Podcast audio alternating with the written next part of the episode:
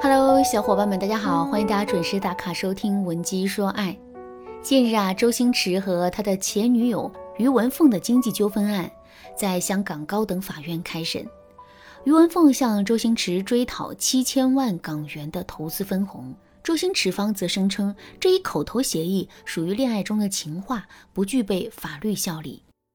目前该案件正在进一步审理之中，最终的结果呢，我们可能会在数日之后才能看到。不过啊，有关案件的讨论在网上却是一刻都没有停止过。有的网友说，星爷在情感上的绯闻好像一直没有停止过呀。前有朱茵、莫文蔚，现在是于文凤。难道所有的爱情最终都要归于平淡或者反目吗？还有网友说，据传闻，星爷的个人资产已达百亿，可区区七千万，还要跟前女友对簿公堂。女人呐，让男人兑现自己的承诺，怎么就这么难呢？确实，在我们的固有思维里，男人都是很注重承诺的。所谓的一诺千金，说的就是男人的这一特征。可是，在感情里，面对着自己的女友或妻子的时候，男人说的话的严肃性啊，就会大大降低。他们会认为自己说的话、做出的承诺都是情话，是当不得真的。正是基于这一点，男人才会经常在感情里啊信口开河的。就拿这起事件来说吧，周星驰方的辩护律师是这样阐释所谓的投资分红是情话这一观点的。辩护律师说。在二零零二年的某个晚上，周星驰和于文凤在山顶豪宅共用晚餐后，心情愉快的两人在阳台观赏维多利亚港景色。在那个时候，周星驰答应投资获利的百分之十给他。很显然，当时两人关系美好，亦已成为情侣五年。两人彼此在露台的交谈内容，必然是两个人处于浪漫关系的浪漫情话，没有法律效力。所以，原告于文凤一方的追讨诉求，周星驰方面不接受。你看，男人的情话真的是靠不住的。当我们在这些情话里如痴如醉的时候，人家想的都是自己说的话没有法律效力，有法律效力的才作数。没有法律效力，那一切就都是空谈了。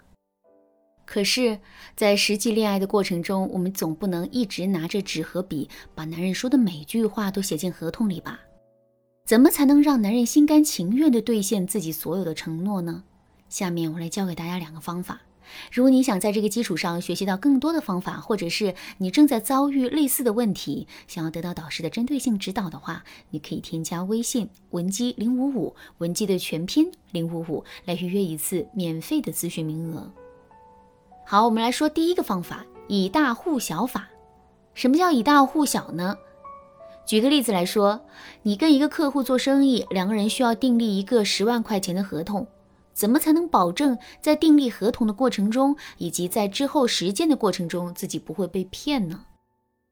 很简单，我们只需要给对方口头许诺一个更大的利益，以此来勾着他就可以了。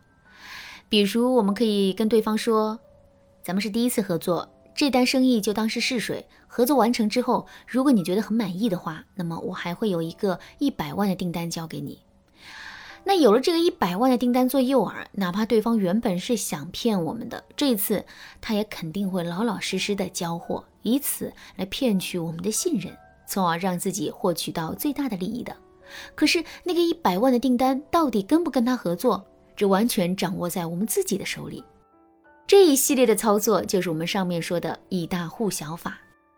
在感情里，我们让男人兑现承诺的时候，其实也可以使用这个方法。举个例子来说，男人是一个很懒散的人，平时在家里啊从不做家务，就算是垃圾桶翻了，他也不会扶一下。时间久了之后，我们感觉自身的压力很大，于是呢就开诚布公的跟男人谈了谈。最后，男人也表示之后肯定会承担起部分的家务。可是做出这个承诺之后，男人却并没有执行。这个时候，我们就可以使用以小护大法了。比如，我们可以对男人说：“亲爱的，我最近的工作压力真的很大，孩子实在是照顾不过来了。这样吧，咱们往后一人照顾孩子一天，这样一来，我就能抽出更多的时间做家务了。”哪个男人愿意照顾孩子呀？所以听到这个要求之后，他肯定是会躲避的。怎么躲呢？最简单的一个方法就是主动承担起一些难度稍小的任务，以此来逃避这个比较艰巨的任务。比如，男人可能会对我们说：“孩子，我哪里会看呀？这样吧，家务活我都包了，你省下时间来专门看孩子，这样行吧？”听到这个回答之后，我们不要立刻就答应，而是要先犹豫一下，然后再勉强的答应男人。这样一来，男人就会更加坚信自己这是占了一个大便宜，而且在这之后，男人肯定会非常认真的做家务，因为他害怕我们会后悔。第二个方法，捧杀法。同样的一件事，男人对外人许下承诺之后啊，他更容易会兑现，可是对自己妻子许下了承诺呀。他却常常会食言，这到底是为什么呢？其实啊，原因很简单，对外人食了言，男人付出的代价会很大。比如，别人会在外面宣称男人是一个不守承诺的人，或者是两个人的关系因此走了下坡路，之后很多的合作和利益往来都停止了。可是对自己的妻子食言，男人却不用承担这些风险，所以啊，男人在家里说话不算话的概率自然会更大一些。基于这个原理，如果我们能让男人看到对我们食言的代价的话，那么男人自然就不会再说话不算话了。怎么才能让男人看到代价呢？想让男人受到惩罚，我们不一定非要去打击他，还可以把对他的好拿掉。其实啊，我们每个人都是惧怕损失的，这在心理学上叫做损失厌恶。如果在平时的时候，我们可以通过夸赞给男人树立起一个光辉的形象的话。之后，一旦我们对男人的评价降低了，或者是我们对男人的态度直接由肯定变为了否定，那么男人就会觉得自己受到了惩罚。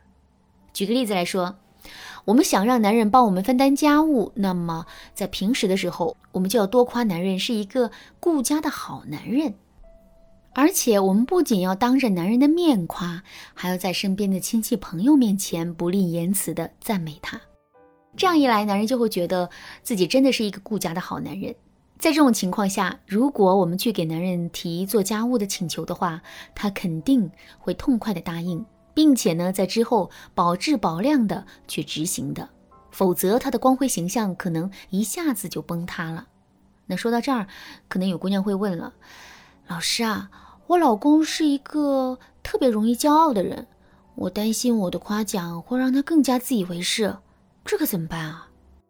其实，在对付男人的时候，我们一定要学会恩威并施。